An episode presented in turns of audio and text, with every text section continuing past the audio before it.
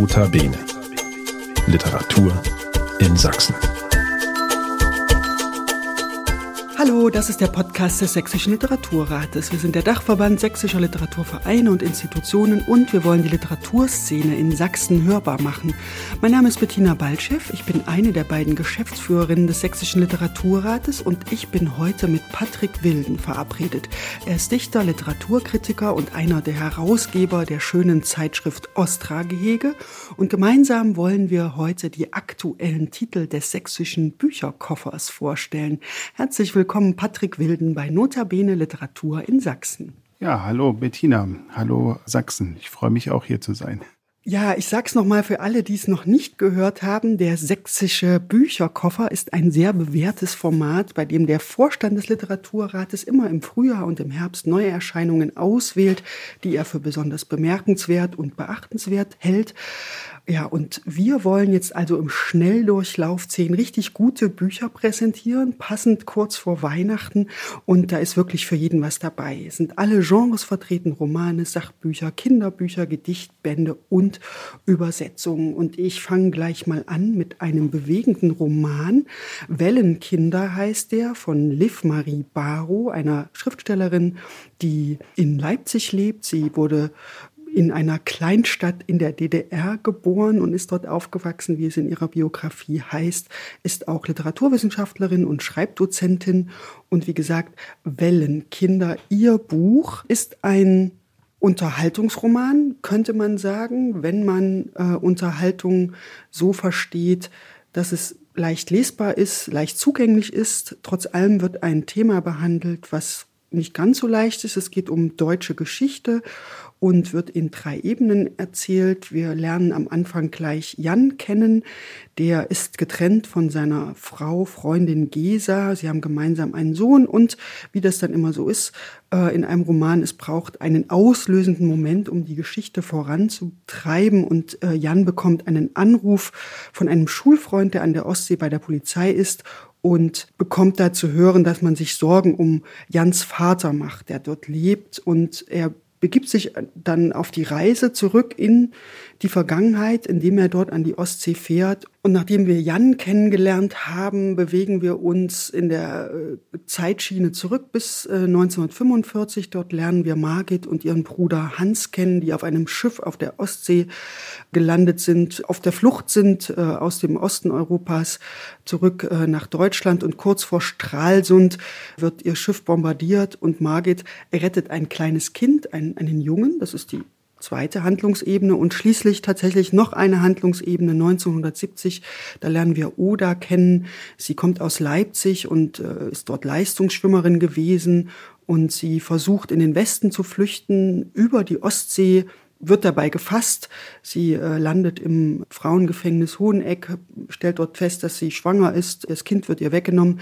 Also ich glaube, bei all dem, Patrick, was man hier so hört, merkt man, da ist ganz viel Dramatik drin, ganz viel deutsche Geschichte. Da sind ganz viele loose ends, wie man im Englischen sagt, also lose Fäden, die sich nach und nach miteinander verflechten und wo man dann mitbekommt, dass die Geschichten natürlich alle miteinander zu tun haben. Das ist, ich habe es am Anfang gesagt, ein Unterhaltungsroman, aber im besten Sinne. Man wird unterhalten. Und das bedeutet aber, dass, dass die Gefühle angesprochen werden. Es ist ein Buch, was sehr zu Herzen geht. Es geht um Kinder, es geht um Eltern, es geht um eine Sprachlosigkeit zwischen den Generationen. Ja, ein Familiendrama vor dem Hintergrund der DDR-Geschichte kann man sehr empfehlen. Liv Marie Baru, Wellenkinder, erschienen im Ulstein Verlag, 416 Seiten. Und unser nächstes Buch ist was ganz anderes, Patrick. Du stellst uns ein Kinderbuch vor, ein besonderes Kinderbuch, oder? Ja, äh, ist was ganz anderes und zwar ist es das Tagebuch eines Überfliegers und wenn ich den Titel so vorlese, der ist nämlich auch genauso gedruckt, dann äh, gibt es natürlich, natürlich schon den entscheidenden Hinweis, es ist tatsächlich ein Kinderbuch aus der Perspektive eines Stotterers geschrieben. Der kleine achtjährige Tomke Muschol wie er heißt, ähm, kann halt sich nicht so gut äh, mündlich ausdrücken, versucht es halt einfach schriftlich. Das hat Frauke Angel zum Anlass genommen, da ein sehr amüsantes Kinderbuch drüber zu schreiben, sehr einfühlsam. Der Verlag wirbt mit authentisch und komisch. Authentisch finde ich immer so ein bisschen bemüht, aber komisch ist es eben auch. Also man liest das gerne. Frauke Angel, geboren 1974 im Ruhrgebiet, wie ich gelesen habe, lebt äh, aber schon lange in Dresden und hat äh, als Hörspielautorin 2015 ihr Debüt gehabt, wenn ich es richtig gelesen habe, und 2017 mit einem Kinderbuch. Tomke schreibt ähm, das Tagebuch, also es ist ein 100-Seiten-Buch, äh, es ist jetzt nicht so über ein ganzes Jahr, sondern es ist nur eine relativ kurze Zeitspanne vom 24. März bis 11. April. Und darin wird eigentlich so das ganze, kann man jetzt sagen, ein bisschen Drama seines Lebens äh, deutlich. Die überforderte Mutter, die ihn von einer Therapie äh, zur anderen schickt, äh, der Vater, ein Sportlehrer, eine sehr, sehr blasse Figur, der ihn dann versucht, ähm, irgendwie zum Fußballspielen zu bringen, was irgendwie an ihm abprallt. Dann auch noch die, die Großmutter, die mit ihm also richtig gehend äh, so das, das Sprechen übt, also eine strukturelle Verzweiflung. Aber es gibt eben auch die äh, guten, sage ich jetzt mal, die also ihn nicht aufgegeben haben, die irgendwie wissen, dass er nicht dumm ist, nur weil er stottert. Die Lehrerin zum Beispiel. Dann gibt es da die, die Nachbarsfamilie Schmischke mit dem schönen Namen Schmischke, ein Zwillingsbrüderpaar, so ein bisschen tough und auch etwas älter, von denen er sich gruselt, mit denen er sich aber hinterher quasi anfreundet. Und natürlich nicht zuletzt äh, die Glitzergrüne, Tomkes Schulfreundin, äh, die ihn zum Rollschuhfahren verführt. Und das ist dann letztendlich auch so ein bisschen das kleine Happy End, das es gibt, dass er hinterher dann quasi Rollschuhfahren lernt. Ja, was ich gut fand an äh, Tomke ist, dass äh, er sich halt einfach nicht geschlagen gibt, dass er einfach ähm, witzig auch ist und äh, sehr bildreich spricht. Man fiebert so, so richtig mit. Also äh, Frauke Angel hat auf alle Fälle Kinder, mit denen sie spricht und die vor allem wohl auch mit ihr so sprechen. Also das Wort krass kommt so oft vor. Da drehen sich bei Deutschlehrern wahrscheinlich sämtliche Mägen um.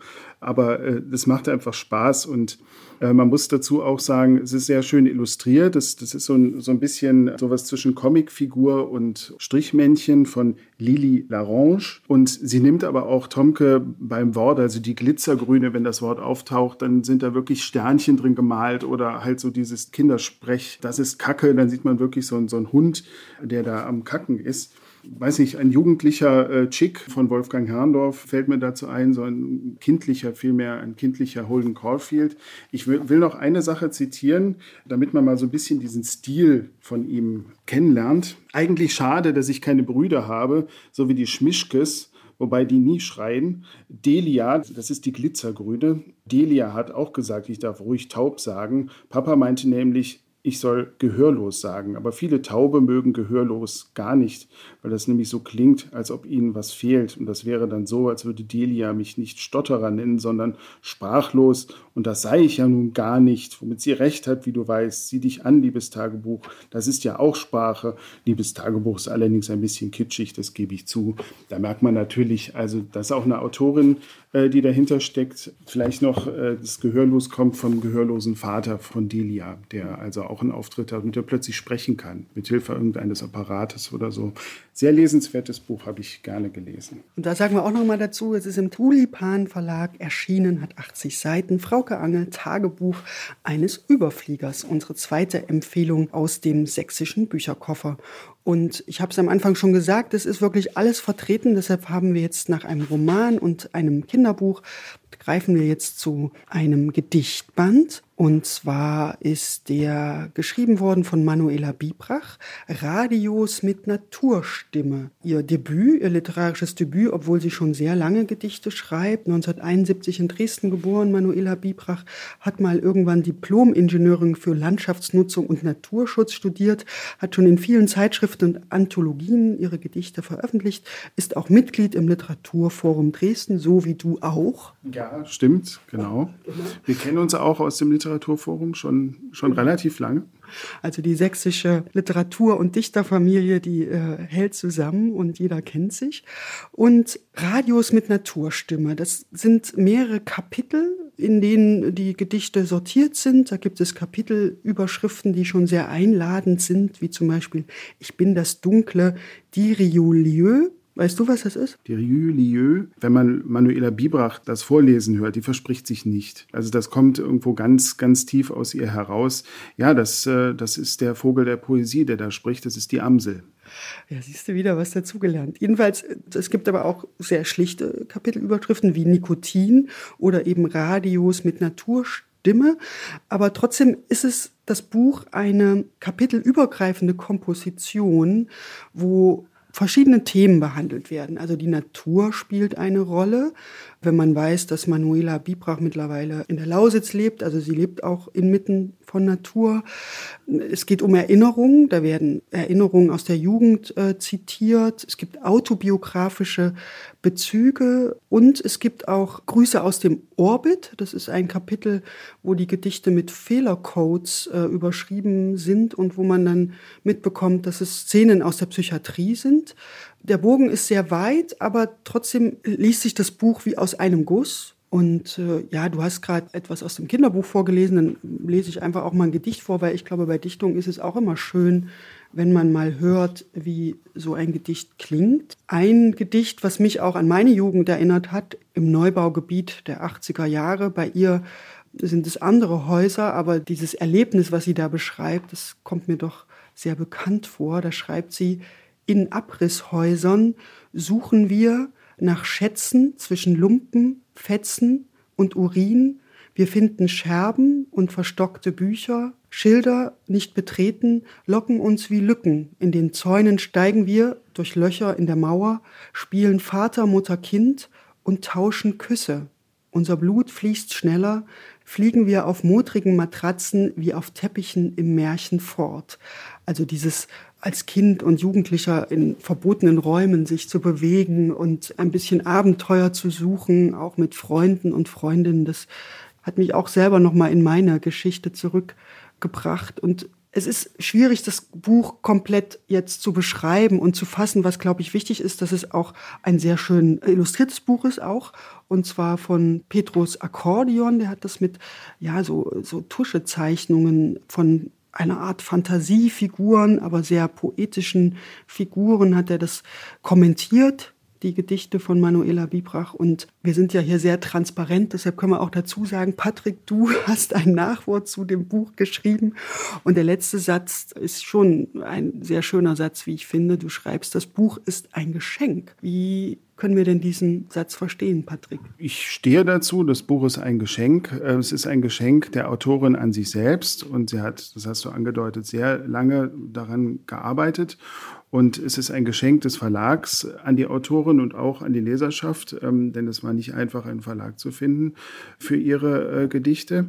Aber auch mit den Illustrationen äh, finde ich, es ist ein absolutes Gesamtkunstwerk. Es ist auch ein Querschnitt aus ihren Arbeiten der letzten 10, 15 Jahre. Ich finde immer schön, obwohl sie das vielleicht gar nicht so sehen würde, dieses ähm, Zitat mal vorzulesen, was das Dresdner Kulturmagazin äh, gebracht hat über sie vor äh, ein paar Jahren, weiß ich nicht. Also immer wieder auch war von ihr die Rede und sie hat zum Beispiel in Dresden auch den äh, Miniaturenpreis gewonnen. Ich lese mal das Zitat vor. Manuela Bibrach, eine der besten Poetinnen Sachsens. Ihre Lyrik ist gewaltig und gefühlvoll, ihre Prosa absurd und böse. Ich lese es deswegen gerne vor, weil es gibt da halt auch so einen Witz bei ihr.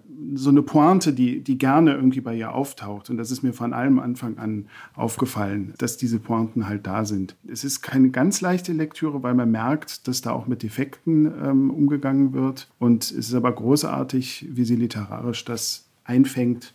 Ich musste einfach mal das auch im Nachwort formulieren als Geschenk. Ja, also ein Buch, was unbedingt in den sächsischen Bücherkoffer gehört. Und du hast den Verlag gerade erwähnt. Das ist der Dr. Zieten Verlag aus Oschersleben. Dem haben wir zu verdanken, dass dieses schöne Buch in der Welt ist. Manuela Bibrach, Radios mit Naturstimme. Und das nächste Buch, was uns Patrick vorstellt, ist wieder etwas komplett anderes, aber mindestens genauso interessant. Rebecca Maria Salentin, Iwan Woman.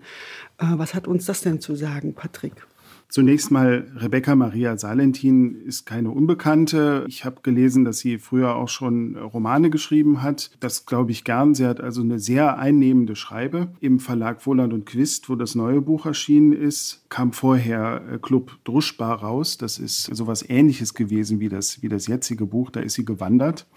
Und Iron Woman ist jetzt das Buch zu einer Fahrradtour, die sie gemacht hat. Wenn ich sage Fahrradtour, dann ist das nicht irgendwie ähm, keine Ahnung, von Dresden in die sächsische Schweiz und abends zurück. Nein, sie ist den Iron Curtain Trail entlang geradelt. Das ist der Radweg, der den eisernen Vorhang abfährt. Und der geht tatsächlich äh, los am Schwarzen Meer an der bulgarisch-türkischen Grenze im Zickzack durch Europa auch mitten durch Deutschland durch natürlich, weil wir ja den Eisernen Vorhang auch im eigenen Land hatten und endet dann an der Barentssee äh, in Norwegen an der norwegisch-russischen Grenze.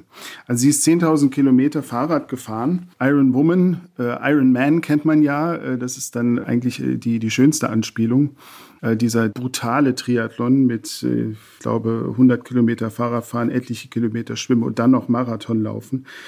Ja, man kann sich fragen, warum tut sich so jemand was an? Ich glaube, für den, dem Kreuzer äh, hat sie darauf geantwortet, eigentlich muss man es einfach nur machen. Und genauso liest sich das auch. Sie ist einfach aufs Fahrrad gestiegen. Also natürlich verheimlicht sie uns auch so ein bisschen was. Und einfach ist das sicherlich auch nicht, zumal sie gestartet ist zu einem Zeitpunkt im April 2022, als Corona noch durchaus Beschränkungen auferlegt hat. Es ist äh, auf alle Fälle ein irres Buch. Ich habe am Anfang gedacht, als ich anfing zu lesen, oh Gott, sind das jetzt nur Landschaftsbeschreibungen? Aber das ist es natürlich nicht. Es geht eigentlich sofort mit irgendwelchen Begegnungen los sie fährt also, sie musste es eben aus diesen Corona-Gründen äh, so machen, dass sie es in mehrere Teile zerlegt hat. Sie ist erst von Bratislava ins Schwarze Meer gefahren und äh, durch die Schluchten und über die, die Bergpässe des Balkangebirges unter anderem. Da macht sie so ein bisschen andere Erfahrungen und hat andere Begegnungen mit Leuten dort. da stellt sich zum Beispiel heraus, dass ganz viele, die sie dort trifft, deutsche Gastarbeiter Erfahrungen gemacht haben. Und das auch bis heute so ist. Sie, sie kommt teilweise an heutigen EU-Außengrenzen entlang, wo sich dann tatsächlich äh, Flüchtlingstrupps hinter irgendwelchen Büschen verstecken, weil sie die nächstbeste Gelegenheit erhaschen wollen, über die türkisch-bulgarische Grenze ins EU-Gebiet äh, zu kommen. Sie fährt entlang der deutsch-deutschen Grenze, was auch sehr berührend ist. Ich fand besonders äh, eindrücklich auch die Passagen, wo sie durch die russischen Gebiete fährt. Auch schikanös, wie sie nach Kaliningrad kommt und neben ihr ein junger Russe sagt, Now we are in Russia, unfortunately und sie dort dann ein schwulen Paar trifft, das sich natürlich nicht offen zeigen kann, äh, sondern da einer entscheiden Ehe. Sie äh, ist in St. Petersburg, also immer entlang, sie fährt dann durchs Baltikum, immer entlang des einstigen äh, Eisernen Vorhangs. Baltikum gehörte ja auch zum Ostblock in Anführungszeichen. Und zum Beispiel in St. Petersburg trifft sie Olga, wo man genau merkt, dass sie nicht alles sagen kann über diese Olga, um sie nicht zu, zu gefährden. Und es ist eben schon die Zeit des äh, Ukraine-Krieges. Kleines Zitat, ein vorsichtiges Austarieren, wie offen und ehrlich wir miteinander sein können. Das äh, kennzeichnet dieses Sprechen dann auch äh, im Buch. Ja, es gibt noch so kleine Geschmacklosigkeiten am Rande. Also sie ist wirklich eine taffe Person. Sie hat dann eine geschmacklose Begegnung ausgerechnet in Finnland mit äh, jungen Herren, die dann irgendwie saufen wollen, wo sie zelten möchte und sie dann nach, nach ihrem Bad im See Naksch willkommen heißen. Sie hat ihr Zelt sozusagen daneben und sie, sie nennt das die Pimmelparade. Aber es passiert nichts, ne? wie gesagt, taffe Person. Es gibt noch eine andere, einen anderen Grund, warum dieses Buch wirklich interessant ist. Der ist zu komplex. Ich deute das nur an. Das ist ihre eigene Familiengeschichte. Es ist eine Reise zu sich selbst. Äh, sie kommt zwar aus so einer matriarchalisch strukturierten Familie, also wo die, die Mutter alleinerziehend war, die Großmutter 33 Enkel überall auf der Welt hat und so. Aber es ist eben auch ähm, eine Erforschung des äh, väterlichen Teils. Der Vater ist Israeli. Ich weiß nicht, ob er noch lebt. Und nachdem sie das weiß, versucht sie dann natürlich Kontakt aufzunehmen. Also gerade jetzt in unseren Zeiten nochmal mit besonderer Pikanterie dann vielleicht aufgeladen. Also es ist nicht einfach, diesen, diesen Vater, der auch von ihr nichts wissen will, der die Familie vor ihrer Geburt verlassen hat.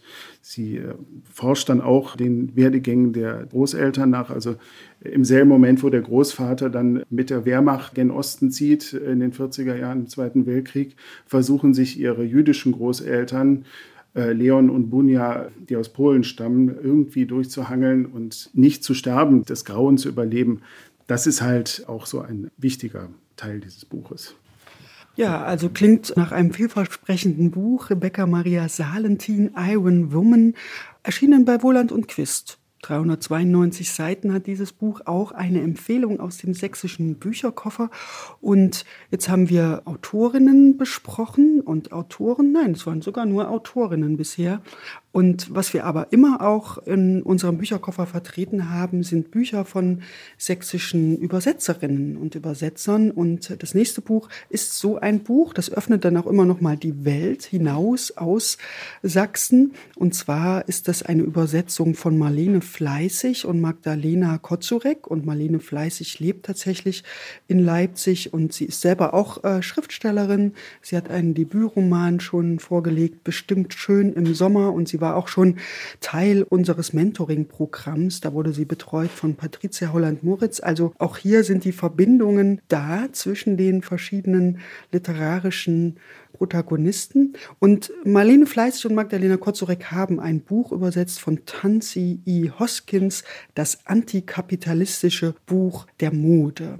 Und da ist sozusagen der Titel schon Programm. Das ist ein Buch ähm, einer preisgekrönten Journalistin und Autorin, die sich sehr eingehend mit der globalen Modeindustrie auseinandergesetzt hat und dieses Buch, das antikapitalistische Buch der Mode, das ist schon ein bisschen älter. Das wurde sogar 2014 zum Buch des Jahres gewählt vom Londoner Institute of Contemporary Arts. So wichtig war diesem Institut das Buch. Es beginnt eigentlich mit einem Ereignis, an das wir uns alle noch erinnern können, wenn wir die Nachrichten verfolgen. 2013 ist eine Textilfabrik in Bangladesch zusammengebrochen, Rana Plaza tatsächlich zusammengebrochen, und zwar unter der Last der Arbeiterinnen und der Stoffballen. Eine große Tragödie war das. Da sind über 1100 Menschen gestorben, von denen die meisten Frauen waren. Dieses Ereignis hat nochmal sehr die Aufmerksamkeit dahin gerichtet, wie eigentlich die Sachen, die wir jeden Tag tragen, wie die eigentlich entstehen. Die These von Hoskins ist tatsächlich, Rana Plaza, so hieß die Textilfabrik, das war kein Unfall und Rana Plaza kann immer wieder passieren. Rana Plaza ist im Grunde genommen auch ein Defekt im System. Patrick, du hast vorhin von Defekten in der Psyche einer Person gesprochen, aber es gibt auch eben in unserem kapitalistischen System nicht unbedeutende Defekte im System die noch immer bestehen. Also Konzerne, Modekonzerne äh, lassen für wenig Geld in sogenannten Entwicklungsländern ihre Mode herstellen und die Menschen, die dort arbeiten, unter menschenunwürdigen äh, Bedingungen werden da T-Shirts und Jeanshosen hergestellt und ja, es gibt natürlich so eine, eine Bewegung, die versucht, die Bedingungen zu verbessern. Und es wird auch gerne behauptet, dass man sich drum kümmert, dass es den Menschen besser geht, dass die besser verdienen, dass die Arbeitsbedingungen besser sind. Aber äh, die Autorin spricht da von einem Greenwashing, weil sie recherchiert hat, dass da bestimmte Zertifikate ausgestellt werden, die im Grunde genommen das Papier nicht wert sind, auf dem sie stehen. Und was sie auch beschreibt, ist, dass die Grenzen zwischen dieser sogenannten Fast Fashion, also wenn wir an H&M Primark oder C&A denken und der teureren Mode, der Designermode, wo man sehr viel Geld ausgibt für ein Kleidungsstück und in der Hoffnung, dass man deshalb auch ein besseres Gewissen haben könnte, den Arbeiterinnen gegenüber, dass diese Grenzen sehr fließend sind. Also ein teures Stück ist noch lange keine Garantie, dass es unter menschenfreundlicheren Bedingungen hergestellt wurde als ein billiges Stück. Äh, lange Rede, kurzer Sinn. Mode ist auch immer ein soziales Produkt, schreibt die Autorin. Und genau das ist ihr Thema. Und dass sie es antikapitalistisches Buch der Mode nennt, ist auch ein Statement. Sie hat überhaupt nicht die Absicht, da irgendwie ihre Meinung zu verbergen. Sie ist eine Vorkämpferin gegen diese Bedingungen in den Textilfabriken. Und tatsächlich, Patrick, wenn man das gelesen hat, nimmt man sich zumindest vor, demnächst entweder gar nichts mehr zu kaufen oder nur noch Secondhand zu kaufen kaufen oder tatsächlich nur noch Produkte zu kaufen, wo der, ja, wo der Produktionsweg einsehbar ist, weil das ist, glaube ich, das größte Problem. Also wir brauchen ja bloß mal in unseren Kleiderschrank zu gucken, wie oft steht da Made in China, Made in Bangladesch, Made in Turkey. Und man ist ja dann schon froh, wenn da steht äh, Made in Europe aber auch selbst da wissen wir nicht, ob das ein Gütesiegel ist. Das ist dann im Verhältnis wieder zu teuer. Mhm. Mich erinnert, äh, was du sagst über Hoskins, an Naomi Klein, äh, auch so eine Aktivistin, eine Kanadierin, die 10, äh, 15 Jahre vor ihr auch schon mal diese ganzen Strukturen ähm, nachgezeichnet hat und, und auch als Aktivistin tätig war. Und was mir dazu auch immer einfällt, nach 1990 hat ja die DDR da auch ganz schlimme Erfahrungen machen müssen, weil äh, die Textilindustrie, die es noch gab, quasi sofort, also erst aufgekauft wurde von fernöstlicher äh, Konkurrenz und dann kaputt gemacht wurde wegen zu teurer Produktion. Und wenn wir in den 80er Jahren äh, die Familie im Rheinland besucht haben, das war halt so eine Region, wo es ganz viele Textilfabriken gab und irgendwann rauchten die Schlote nicht mehr. Und in den 90er wurden die ganzen Firmengelände abgerissen. Das steckt eben dahinter. Es ist wahrscheinlich kein Defekt, sondern das System funktioniert funktioniert so. Ja, ist Ansichtssache, ob das ein Defekt ist oder nicht. Ja, ich finde es schön, dass, dass so ein Thema dann über die Übersetzerinnen Marlene Fleißig und Magdalena Kotzurek dann doch im Bücherkoffer landet, im sächsischen Bücherkoffer, obwohl es eine globale Geschichte erzählt. Ein Buch erschienen im Rotpunkt Verlag Hamburg, 376 Seiten und schon geht's weiter zu unserem zweiten Gedichtband, Patrick. Julia Date, das Kind liebt das Vieh, Gedichte und Blitze. Auch ein sehr schöner Titel, wie ich finde. Ich äh, bin ja tatsächlich auf das Buch schon vor dem Literaturrat aufmerksam geworden, äh, hatte auch schon Gelegenheit, mich mit der Autorin mal drüber zu unterhalten. Mich hat ähm, der Untertitel sofort fasziniert, weil du sagst Gedichtband, äh, der Untertitel tatsächlich Gedichte und Blitze. Wenn man es liest, dann merkt man, dass es ähm, auf alle Fälle andere Gedichte sind.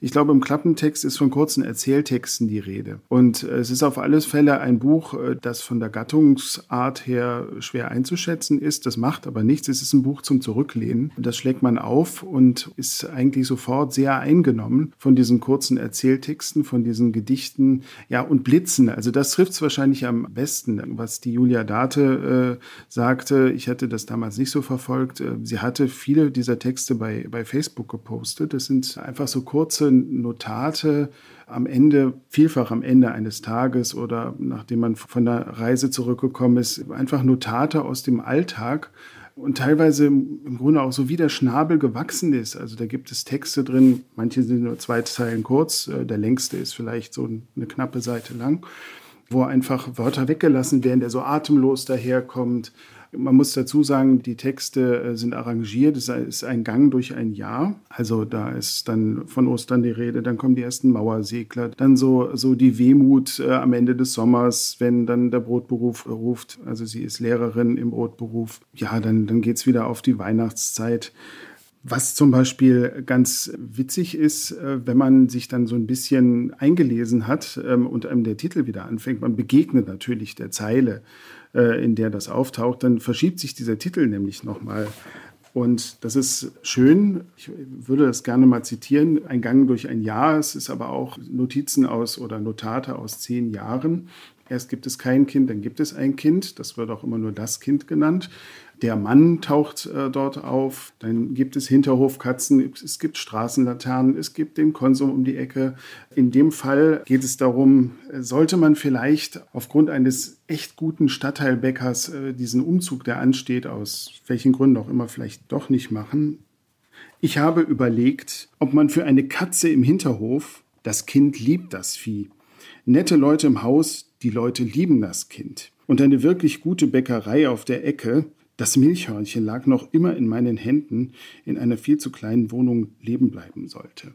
Das ist vielleicht ein ganz schöner, ähm, ja, so ein, so, so ein, kleines Zitat, was äh, irgendwie sehr charakteristisch ist und auch sehr schön, das vielleicht noch zum Schluss, so eine, so eine Weihnachtsvision. 23.12 Uhr. Jedes Mal, wenn ich um genau diese Zeit auf die Uhr schaue, denke ich an den Tag vor Weihnachten. Morgen ist Weihnachten, zumindest für einen kurzen Augenblick. Meist fallen mir schon die Augen zu, meist ist es unter der Woche und es ist immer viel zu spät. Ich bedauere dann, dass es kein 24.12 Uhr gibt, Weihnachten auf der Uhr, so eine LED-Uhr mit roten Ziffern, die durch die stille Nacht leuchtet. Weihnachten ist dann auch mitten im August ganz nah. Draußen ist es warm, so warm, zu warm zum Schlafen. 23.14 Uhr, in 46 Minuten ist morgen. in 58 Weihnachten.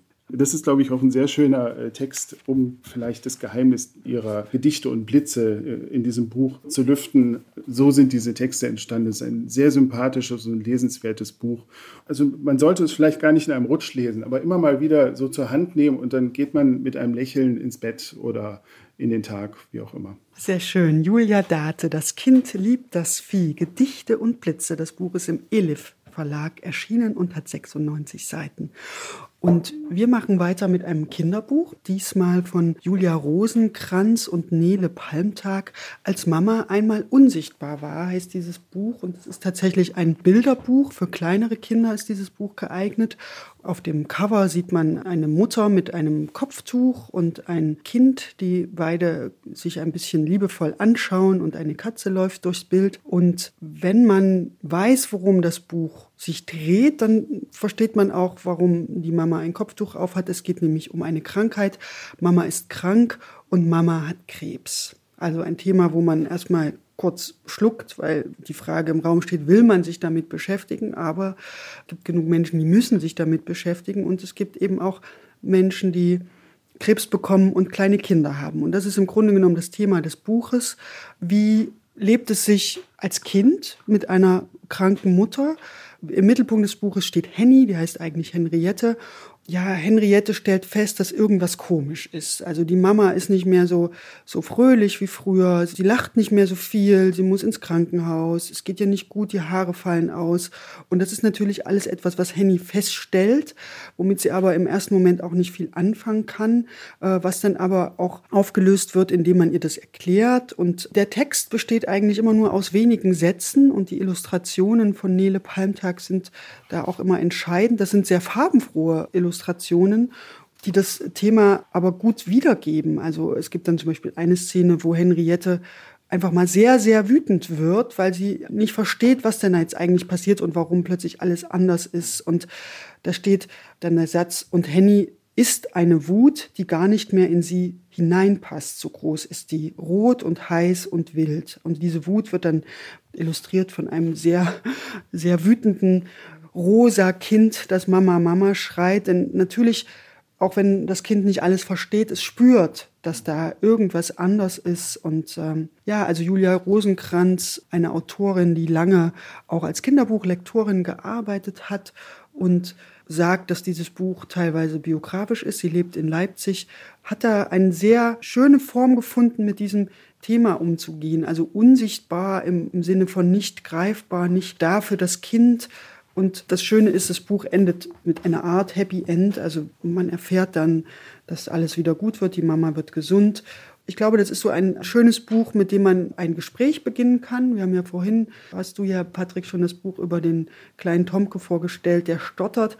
Es sind Angebote, glaube ich, für viele Menschen, die mit dem Thema zu tun haben, äh, mit Kindern zu sprechen. Und das ist glaube ich, sehr schön. Und es ist auch, es ist am Ende auch ein tröstliches Buch, weil man merkt, das Sprechen darüber, über Krankheit, über, wir haben es schon ein paar Mal genannt, so eine Art Defekte, welche Art auch immer, das macht es leichter, damit umzugehen. Und ich finde es schön, dass es auch ein Buch ist, gerade für kleinere Kinder. Und man kann sich gemeinsam mit den Kindern dieses schön gestaltete Kinderbuch anschauen und ja, dann kann man weitersprechen mit dem Kind. Ein Buch aus dem Klett Kinderbuchverlag, ein Leipziger Verlag, der ja gern auch mal so Themen aufgreift, die nicht so gängig sind und viel Erfolg damit hat, was natürlich auch darauf deutet, dass da so ein Bedürfnis da ist, dass man eben auch schwierige Themen in, in Kinderbüchern behandelt. Auch das nächste Buch, was wir besprechen wollen, handelt von einer Krankheit. Diesmal schreibt ein erwachsener Mann über seine Krankheit. Jan Kuhlbrot, ein Dichter aus Leipzig, ein Dichter, Schriftsteller, Essayist. Krüppelpassion oder vom Gehen. Patrick, ein Buch, was du uns jetzt noch vorstellen wirst. Ja, ich hätte jetzt beinahe gesagt, Jan Kuhlbrot muss man nicht vorstellen in Sachsen. Also in Leipzig ist er äh, sehr bekannt als äh, Lyriker, Prosa-Autor, Essayist, als Intellektueller, ähm, auch als äh, Zeitschriftenredakteur war bei Edith. Er war auch äh, mal in der Redaktion im Übrigen vom Ostra-Gehege, da war ich noch nicht dabei. Er hat nach fast 20 Büchern ein Buch über Multiple Sklerose geschrieben. Das ist die Krankheit, die ihn schon lange äh, heimsucht und inzwischen auch wirklich zeichnet. Es ist auch die Krankheit, die er, glaube ich, äh, lange vor sich hergeschoben hat. Äh, das erfährt man dann, wenn man weiterliest.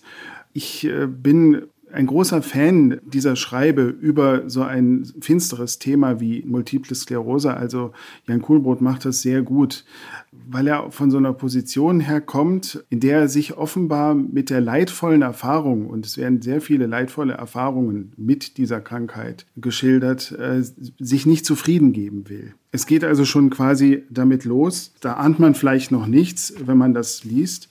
Es wird etwas schwerer. Es wird etwas schwerer, aber man gewöhnt sich, dann geht's wieder. Und es wird etwas schwerer, man gewöhnt sich, dann geht's wieder. Es wird schwerer, es wird schwerer, dann geht's. Fragt man sich dann am Anfang, was soll das?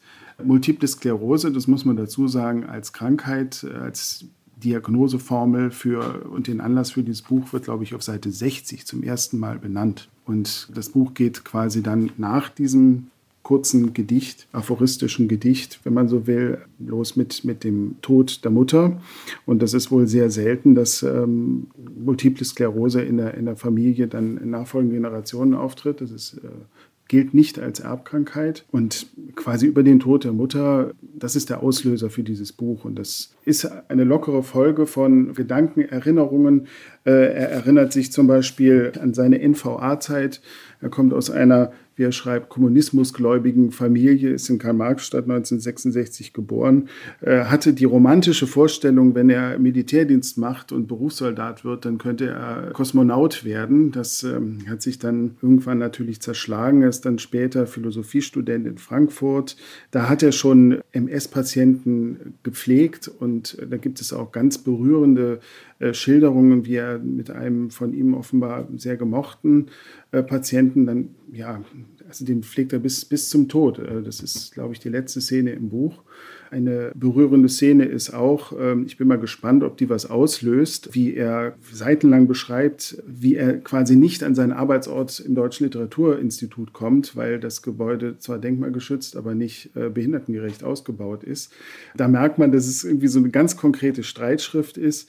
Es gibt Anfeindungen auch an Personen, die nicht namentlich genannt werden, aber wo eben auch so dieser Schmerz aufscheint, also nicht mehr eingeladen zu, zu werden äh, zu Partys, was früher selbstverständlich selbstverständlich war, weil man im Rollstuhl sitzt, noch nicht mal eingeladen zu werden. Das nimmt er halt übel und man fühlt es ihm so nach. Es ist eben auch ein wütendes Buch. Was ich schön fand, der Verlag zitiert das. Er hat für den Krüppeltext, äh, so hieß es, äh, glaube ich, in der ersten Version, den Alfred Döblin-Preis bekommen das wird auch, glaube ich, im Klappentext zitiert, er schreibt mit großer Unerschrockenheit, erstaunlicher Komik und theoretischem Witz. Das macht dieses Buch eben besonders lesenswert. Also ich, ich habe jetzt erfahren, also es kommt gerade so auf eine Bestenliste nach der anderen und das ist wirklich sehr begrüßenswert, weil du hast es eben auch schon gesagt, Bettina, man macht um sowas erstmal einen Bogen. Aber wenn es, also man kann fast sagen, launig erzählt wird, dann ist das einfach, das ist gut. Also es ist, es ist, spendet auch irgendwie Trost. Man merkt halt, wie nah Witz und Leid, so ähnlich wie beim jüdischen Witz, ne, beieinander liegen. Und das kann man bei Jan Kuhlbrot eigentlich ganz gut erfahren. Also ich finde es eine berührende Lektüre und äh, würde mich auch freuen, wenn das Buch quasi noch bekannter würde und äh, ja, kann zur, zur Lektüre nur raten. Ja, wir haben es ja auch in den Bücherkoffer gewählt, beziehungsweise der Vorstand des Literaturrates und hoffen, dass das auch noch ein bisschen mithilft, überhaupt die Titel, die in unserem Koffer vertreten sind, ein bisschen bekannter zu machen. Und wir sagen es nochmal, Jan Kuhlbrot, Krüppelpassion vom Gehen, ist erschienen im Ganz Verlag. Also den Verlagen muss man da auch Respekt zollen, dass sie sich solcher Themen annehmen. Und wenn die Bücher in der Welt sind, die Aufmerksamkeit ist ja dann doch da. Wir haben noch ein Gedichtband in unserem Bücherkoffer und der ist von John Sauter. Geister heißt er. John Sauter 1984 in Freiberg geboren. Er studierte Journalistik und Kunstgeschichte in Leipzig und hat auch einen schönen Künstlernamen, mit dem er als Rapper auftritt. Und zwar nennt er sich da Johnny Katharsis, was ich natürlich auch einen sehr schönen sprechenden Namen finde. Und äh, John Sauter hat sich schon einen Namen gemacht als Dichter. Sein letzter Band hieß Zone, auch erschienen bei der äh, Edition Azur aus Dresden. Und dieser Band eben Geister. Ja, da kann man sich fragen, welche Geister meint er? Und ja, ich habe da verschiedene Geister. Ich bin da verschiedenen Geistern begegnet. Es sind einmal die Geister der Liebe, könnte man vielleicht sagen, äh, etwas pathetisch. Es taucht immer mal wieder ein Gegenüber auf, in das der Erzähler verliebt ist und dann irgendwann ist die Liebe weg, da trauert er der Liebe nach. Ähm, es sind aber auch politische Geister, rechte Geister, muss man in dem Fall sagen, wo sich äh, John Sauter auch damit auseinandersetzt, was es heißt, durch dieses Bundesland zu laufen. Und da gibt es dann ein Gedicht, was mich besonders beeindruckt hat, was von einer Alltagssituation handelt, die wir alle kennen, die wir aber wahrscheinlich alle anders wahrnehmen die Gedichte haben alle keinen Titel und äh, es fängt einfach damit an, mit dem Satz, steigst du in die Straßenbahn, sitzen drin zu jeder Zeit mindestens drei Kurzgeschorene. Bierbüchse und Pegel, zeig ihnen mit keiner Bewegung, dass du weißt, was kommen könnt, weil du nicht in die Gegend passt. Spiel Schauspiel, sitz still, kreuz nicht ihren Blick, und sie lassen dich vielleicht in Ruhe. Die Uhren gehen, die Zeiger stehen in diesem abgebrochenen Land. Im Konsum zählst du Dosenpfand, Stufen, Treppenhaus, sonst still, Übergangsquartier. Kein Bezirk, in dem du Schulnamen kennst. So wird es sein, so ist es schon. Los, trink nen Schluck am Fenster. Die Nachtwaggons müssen heim. Ja, also eine scheinbar alltägliche Situation, die dann doch sehr tiefgründig ausgelotet wird. Und dieses abgebrochene Land allein, das ist ja schon eine Formulierung, die sehr passend ist für diese ostdeutschen Bundesländer, die ja immer noch mit ihrer Geschichte zu kämpfen haben. Ja, man hat ja auch das Gefühl, dass äh, über 30 Jahre nach der Wiedervereinigung da jetzt gerade auch in der Literatur ganz viel hochkommt, ganz viel aufgearbeitet werden muss und soll. Und ja, John Sauter macht das auf seine Art und äh, mir hat das sehr gut gefallen. Patrick, du hast jetzt auch schon so Verlagstexte zitiert, die ja oft so eine Marketingprosa sind, aber manchmal sind sie eben auch sehr treffend. Und äh, bei diesem Buch heißt es zum Beispiel, John Sauter ist der Dokumentarist einer zerrütteten Innerlichkeit. Das fasst es eigentlich ganz schön zusammen, weil es sind auf eine Art dokumentarische Texte, sind nicht nur kurze Gedichte, sind auch eine Art Fließtexte, die aber einen eigenen Rhythmus haben. Ja, da bewegt sich ein, ein junger Mann irgendwie suchend und manchmal findend äh, zwischen Euphorie und Unglück durch die unwirtlichen Gegenden in diesem Land und äh, trifft da einen Ton, der, glaube ich, auch jüngere Menschen anspricht. Also das hat eine Zärtlichkeit, es ist aber auch düster, es ist auch so ein bisschen diese Zerrissenheit der Jugend, wo man merkt, da ist noch jemand auf der Suche, ist unzufrieden und will was. Und ja, also mir hat das sehr gut gefallen. Ein Buch erschienen in der Edition Azur, auch in Dresden zu Hause. Das ist ja immer sehr schön, wenn dann auch die Autoren in sächsischen Verlagen veröffentlichen. Ja, das war schon das neunte Buch aus dem Bücherkoffer und wir machen die Runde voll mit einer zweiten Übersetzung einer Übersetzerin, die ebenfalls in Leipzig lebt, Heide Lutosch. Ich glaube, ein recht anspruchsvoller Text. Ähm, Patrick, was für ein Buch hat denn Heide Lutosch da ins Deutsche übertragen? Ja, Heide Lutosch, 72er Jahrgang in Niedersachsen geboren, lebt in Leipzig. Das ist sozusagen unser Nexus. Hat ein Buch übersetzt von einem amerikanischen, US-amerikanischen Anthropologen, Marshall Salins. Ich hoffe, ich spreche den Namen richtig aus. Er ist 2021 gestorben mit 91 Jahren, war Jahrgang 1930. Und das Buch was jetzt eben über die Übersetzerin, die sächsische Übersetzerin auf unserem Stapel gelandet ist, heißt Neue Wissenschaft des verwunschenen Universums. Und ähm, eigentlich kann man das Buch am besten erklären, indem man die beiden Teile des Titels so ein bisschen auf der Zunge zergehen lässt. Er versucht wirklich so eine, eine Menschheitswissenschaft, ein Wissen vom Menschen äh, zu vermitteln. Das ist was sehr Sympathisches. Das Buch, fand ich, ist sehr detailreich. Das macht es ein bisschen mühsam, obwohl es ähm, ganz strukturiert geschrieben ist. Es versucht halt dieses verwunschene Universum, Enchanted Universe ist der englische Titel, darzustellen. Das ist etwas, was man, glaube ich, so vom Menschlichen her kennt, also vom Aberglauben, vom Geisterglauben, vom Spiritismus. Vielleicht sogar, das wird darin nicht explizit gemacht, wäre aber interessant, somit mit unseren modernen religiösen äh, Überzeugungen, Ideologien, vielleicht sogar sowas wie Fake News und, und Verschwörungsglaube könnte da auch noch irgendwie so anschlussfähig sein. Es geht bei ihm allerdings wirklich darum, von der Naturvölkern herkommend, diesen immanentistischen Bereich auszuloten. Das klingt jetzt ein bisschen anstrengend, das ist ähm, aber wichtig, um das zu begreifen. Er sagt das im Gegensatz zum transzendentalistischen Bereich der großen Weltreligion, wo also die Götter oder die Gottheit, die die Welt verlassen hat und quasi fern ist und die Sphären getrennt sind.